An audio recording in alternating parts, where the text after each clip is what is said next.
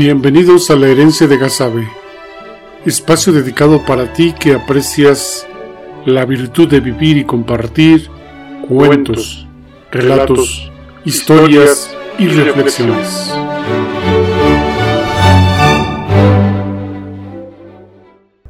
Historia basada en hechos reales. Psicosis en la Tramontina. Hace muchos años, en la pequeña y provinciana ciudad de La Tramontina, el miedo y el pavor se apoderaron de sus habitantes. Los rumores ya no eran de forma discreta, sino que a todas voces la histeria brotaba por todos lados. La aparición de un cadáver sin cabeza había vuelto frenética a la ciudad y a la comisaría. Cientos de llamadas llegaban al cuartel de policía y las escasas patrullas no dejaban de hacer rondines. La gente solo podía estar tranquila con la presencia de los guardianes de la ley en las calles. Al oscurecer las puertas y ventanas empezaron a cerrarse más temprano que de costumbre. La silueta de la montaña se recortaba ante la salida de la luna llena por el horizonte.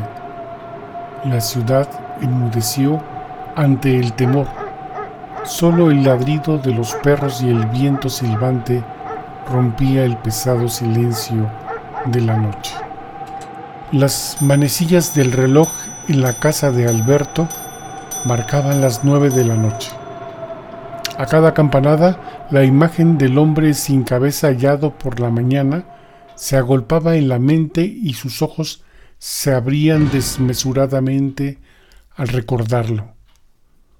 Los pasos de doña Blanca, abuela de Alberto, rompió el silencio de la habitación al bajar por las escaleras e hizo que el joven recuperara la conciencia. Pero hijo, ¿por qué regresaste tan temprano hoy? ¿No fuiste a dejar a Elena a su casa? Oh sí, abuela. Fui a dejarla más temprano de lo acostumbrado. ¿Es que acaso no sabes la noticia? ¿De qué me hablas, hijo?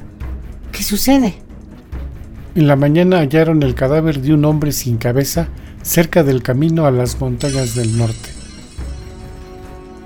Elena y yo pasamos por ahí camino a la escuela y vimos al remolino de gente agolparse en torno al cerco policiaco. Fue así que nos enteramos de lo sucedido y que, según el rumor, no es el único caso, por lo que el miedo se ha apoderado de toda la gente en la ciudad. La policía no tiene indicios de quién pueda ser. Ave María Purísima. Seguro que el asesino anda por ahí, ¿verdad? ¿Acaso será alguien de la ciudad o será algún forastero? La policía aún no ha dado avances de su investigación, pero de cualquier forma es hora de atrancar puertas y ventanas antes de irse a dormir. Fue en esos momentos en que alguien tocó a la puerta de forma alarmante. Abrid la puerta a Doña Blanca, por favor. Con trémula voz, Alberto comentó. Parece que es el tío Manuel y Mario, su ayudante, abuela. Pues abre inmediatamente, que puede ser una emergencia. El cerrojo de la puerta se deslizó ruidosamente y Alberto asomó la cabeza de un lado a otro, cerciorándose de mirar hacia todas direcciones como queriendo descubrir a alguien oculto en la penumbra. Pasa, tío Manuel. ¿Qué sucede? Bendito sea Dios que están bien. El tío Manuel, sobrino de Doña Blanca, era comandante de la gendarmería y todo el día, junto con Mario, su ayudante, habían estado atentos de los acontecimientos y de la averiguación en torno al cadáver hallado por la mañana. Pasando el pañuelo por la frente sudorosa, el tío Manuel comentó. Por la tarde he tomado la declaración a una joven llamada Carmela Méndez, que estuvo inconsciente por varias horas, en estado de shock. Y lo que me ha referido ha sido espantoso. Tal vez su declaración ayude a esclarecer quién es el asesino. Tío Manuel, cuéntanos, por favor, porque Carmela Méndez es amiga de mi novia Elena. Pero 18 horas antes, las luces del auto compacto estacionado a un lado de la carretera disminuyeron su intensidad al volver a intentar arrancar el motor. Es inútil, Carmela. Es la gasolina. Cariño, pero ¿acaso no revisaste el nivel antes de salir? Te juro que lo hice, pero al parecer no sirve el indicador. ¿Y ahora qué hacemos? Son casi las 3 de la mañana y ni un alma pasa por este camino. También que nos divertíamos en la fiesta y mis padres ya deben de estar preocupados por la tardanza. No habrá más remedio que ir caminando hasta la gasolinera. Fabián, pero son como 5 kilómetros. Lo sé, pero no hay más remedio. Mira, ahora que me vaya, pones los seguros de las puertas, ¿sí? No tardes, por favor, que no me gusta para nada quedarme aquí sola, en la oscuridad cerca de este bosque. Prometo no tardar, ¿sí, cielo? Cerrando la portezuela del automóvil, Fabián abotonó el abrigo y subió hasta donde pudo la solapa para minorar el viento frío de la tramontina. La silueta de Fabián se fue perdiendo en la oscuridad del sinuoso camino. En el interior del auto, Carmela se disponía a abrigarse aún más del inclemente frío. Prendió la radio para sintonizar una estación. La noche era lúgubre y se revelaba aberrantes figuras en las sombras de los árboles. El tiempo para Carmela se hizo más lento, el miedo de lo desconocido se apoderó también.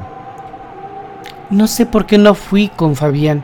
Hubiera sido preferible irme con él que quedarme aquí sola, con este frío que cala hasta los huesos. Después de 45 minutos en el interior del auto, el vapor empañó los cristales, haciendo casi imposible ver a través de ellos. Carmela extendió su mano para desempañar un poco el parabrisas. Una oscura silueta humana se vislumbró a la distancia por en medio del camino. Por fin, creo que ya regresa Fabián. Sí, es él. Trae el bidón de gasolina en su mano. La silueta de un hombre apareció en la neblina sosteniendo algo en su mano derecha. Carmela se apresuró a bajar la ventanilla para reclamar la tardanza cuando de pronto... Fabián, ¿por qué tardaste tanto? Oh, Dios mío, no. El estridente grito de Carmela cortó como cuchillo el vasto silencio de la noche. La cabeza de Fabián cercenada fue arrojada al interior del auto sobre la humanidad de Carmela y después el grito desgarrador de la pobre mujer que hizo perder la conciencia. La oscura figura desapareció de forma evanescente junto con la neblina de la noche. Al día siguiente, muy temprano, en la recepción de la clínica, el joven Alberto y su novia se disponen a pasar a saludar a Carmela. Elena, espero no tardar mucho. Le pasaré este ramo de flores blancas en nombre tuyo. No me atrevo a subir a verla. Es mejor que subas solo tú. Pero por favor, Alberto, salúdala de mi parte, ¿sí? Claro, amor.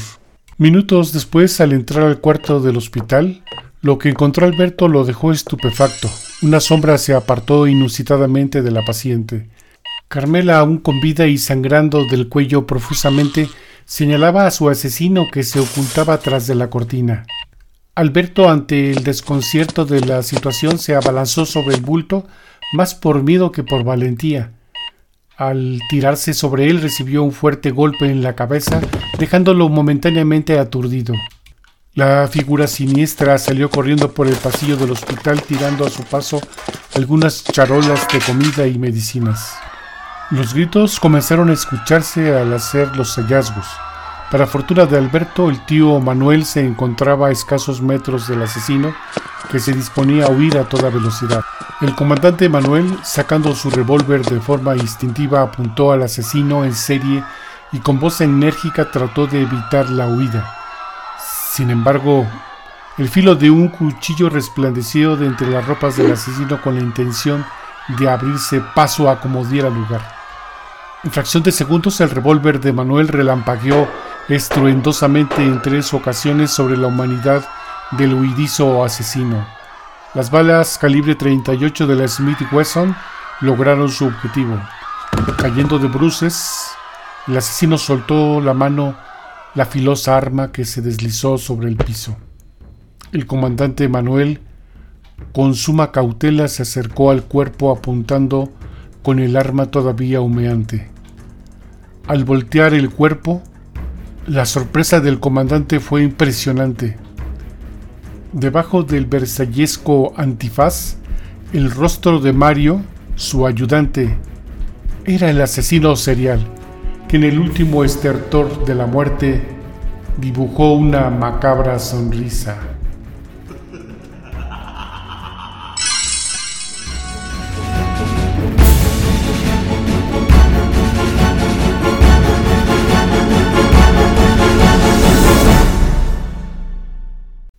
Libreto y realización de Luis Eduardo Arriola Meneses.